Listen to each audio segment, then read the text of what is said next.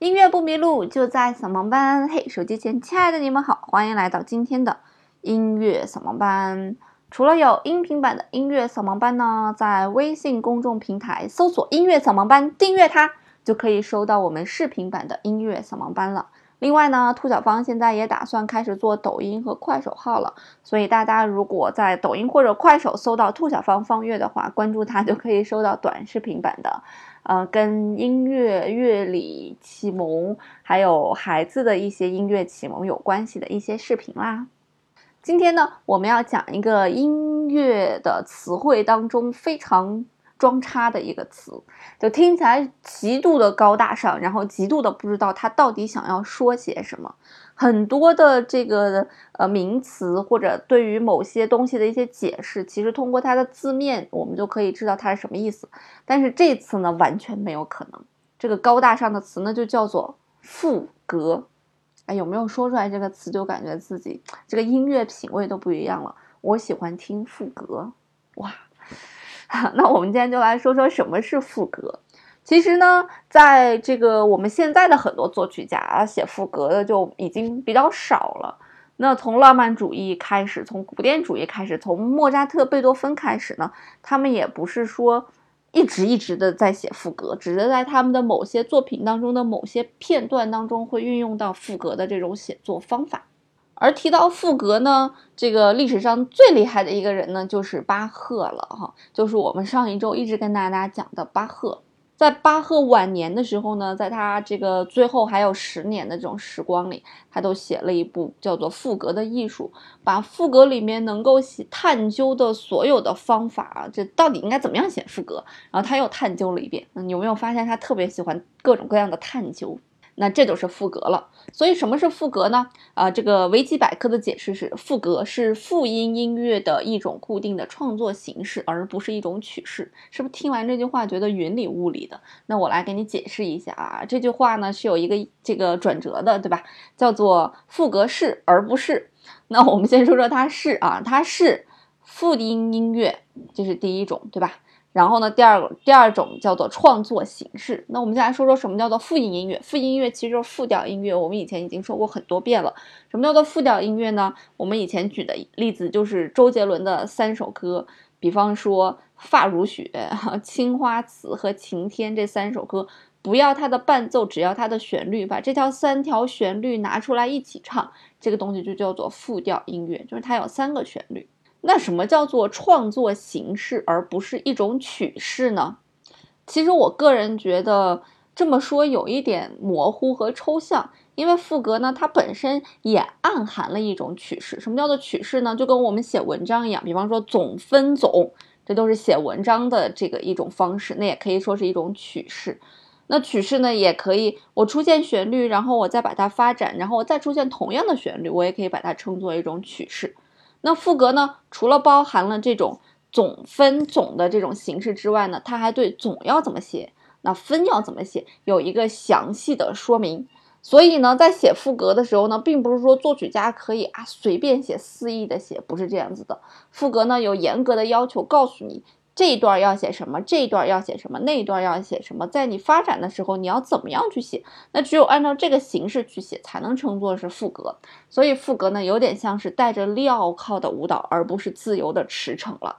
那再把赋格说的详细以及像人化一点呢？那赋格的最主要的特点呢，就是互相模仿声部，在不同的时间相继进入。按照对位法组织在一起，这又是维基百科的一句话。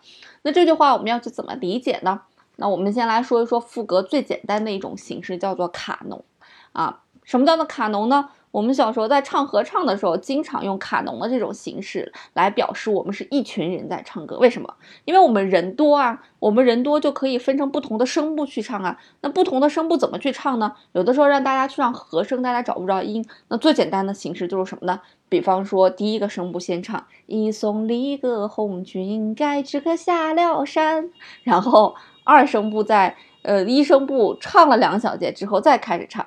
一送离歌红军盖支歌下了山，然后第三个声部，比方说是男生，哎，在第一个声部和第二个声部都唱完这这两句之后，他再唱一送离个红军，该知可下了山。哎，然后后面大家都唱的一样的啊，一同这样进行下去。那这个呢，就叫做卡农，也是赋格的一个基本形式，叫做互相模仿声部，然后在不同时间相继进入。但是呢，赋格其实要比这个还要复杂一点。它具体的复杂复杂在哪儿呢？哎，那什么叫做赋格呢？赋格其实非常的复杂。我先来给你用音乐的语言解释一下，你听听能不能听懂哈？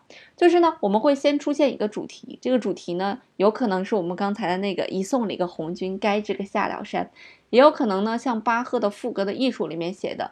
来拉发来哆来咪发，就是非常简单的几个小节，就把这个主题啊就进行完了。那当这个第一个声部呢，在进行完主题之后，它还需要发展呀，对不对？在它发展的时候呢，我们把这个东西叫做对题。那在第一个声部进行对题的时候呢，那第二个声部呢就要出现它的这个答题了。什么叫答题呢？答题呢就相对于主题而言的。那这个答题呢可以重复这个主题，re 拉发 re 哆 re 咪发，它也可以不重复这个主题，把这个主题稍微变一变，比方说把它移高一点，拉咪哆拉嗦拉西哆，也可以把它低几度都可以啊。那这个东西呢就叫做这个主题的答题。那在主题和答题这两个声部不断的进行的过程当中呢，哎，有可能在进行几个小节的这个小节点，又出现了另外一个答题。这个答题的主要的方向还是 re 拉发 re 哆 re 咪发。但是呢，它有可能是同样的音，也有可能高几度，也有可能低几度。一般来讲都是高五度、高四度或者低五度、低四度这样去进行。那这时候呢，也有可能出现第四个声部，这第四个声部呢也是答题啊，也可以进行软拉法、软哆咪发。那这样呢，四个声部呢，同样的主题，在不同的时间，有可能是以不同的音高就出现了。出现了之后呢，这个乐曲呢就开始进行往下去写了。那这个呢，我们就可以简单的称作是一个副歌了哈。嗯，听起来是不是有点头疼？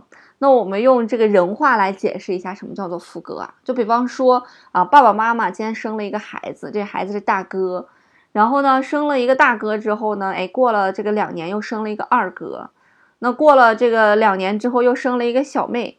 那过了两年之后呢，又生了一个小弟，所以大哥、二哥、小妹、小弟呢，就是我们整个的这个副歌哈。那生出来的大哥、二哥、这个小妹和小弟，他们刚生出来的长得就是感觉就一模一样，就鼻这个眼睛也是单眼皮儿，鼻子也是朝天鼻，嘴巴也特别的大，而且都没有头发。可是呢，他们的人生轨迹啊却是不一样的。可能大哥呢三岁就开始喜欢上女孩了，而二哥呢到了四十岁还没娶上媳妇儿。那小妹呢？二十五岁已经生孩子了。这个小弟呢，打算终生不娶。他们的人生轨迹是不一样的，这也就是对于我们主题的一个发展。那他们四个人之间呢，尽管这个一生当中，有的人是非常有钱啊，比方说这个呃这个小弟吧，小弟因为一生不娶，他很有可能是一个艺术家，对吧？那这个大哥呢，因为早恋，很有可能这一生没有钱。所以不管这些人是有名。有望有钱还是没钱，这四个人的关系呢都非常的好，而且他们这四个人的关系呢也没有说是因为爸爸妈妈的这个遗产而产生任何的纠纷，始终都是非常和谐的进行。那这个东西就是赋格了。但是在赋格进行的过程当中，还有一点就是我们赋格的写作呢，一定是先有这个主题啊，然后这四个人都生出来了，是吧？生出来之后呢，他们的人生要进行这个发展了，那这也就是我们主题的发展。那到这个。副歌即将结束的时候呢，哎，会把这个主题，就是我们最初出生的时候再现一遍，就好像我们人到了弥留之际，要回想一下自己这一生干过一些什么，尤其是回想到了小时候出生的那一刻，这也就是我们在作文写作的时候需要讲究的那个总分总了。所以你看，我们用语言描述赋格的时候，发现，嗯，已经是一个很具有逻辑并且比较复杂的这样一种创作手法了。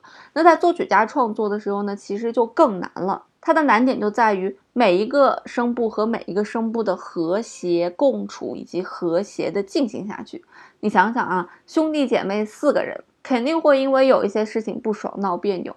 那赋格的这个作品呢，每一个音和每一个音进行的过程当中呢，除了要保证这个横向的我们叫做旋律线条的一个完美之外，还要保证它的纵向不去打架。你说这是不是非常困难的一件事情呢？那怎么样避免这些不和谐的东西发生呢？哎，这就有一个在创作时候的，在写作过程当中的一个这个方法了，叫做对位法。它会告诉你怎么写，怎么写就可以避免什么样的情况发生。所以你要怎么写，以及不能怎么写。所以作曲家在创作的时候呢？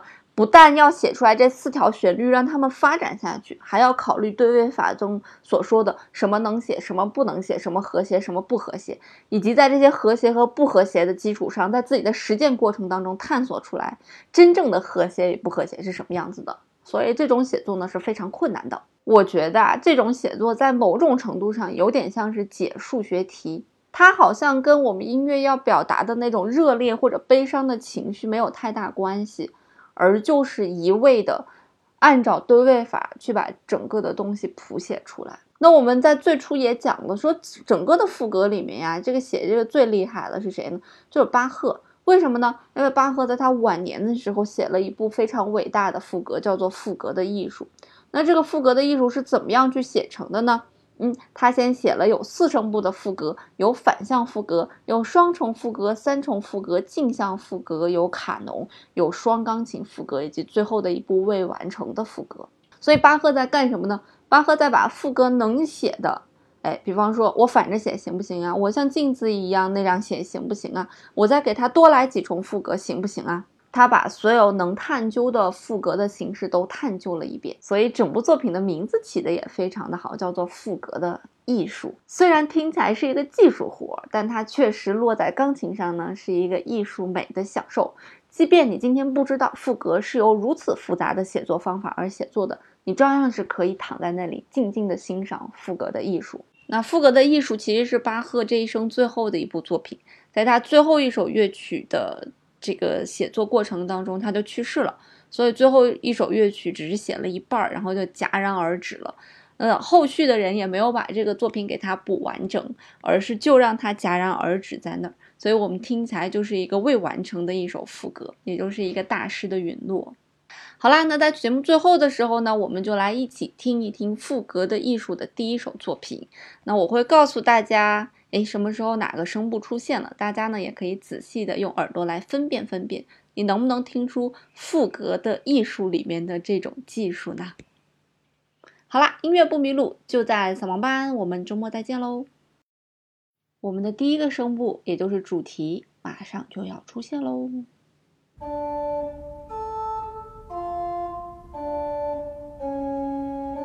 第二个马上就要出现喽。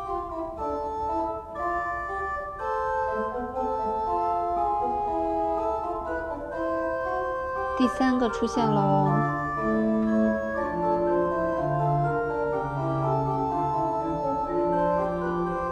第四个出现喽，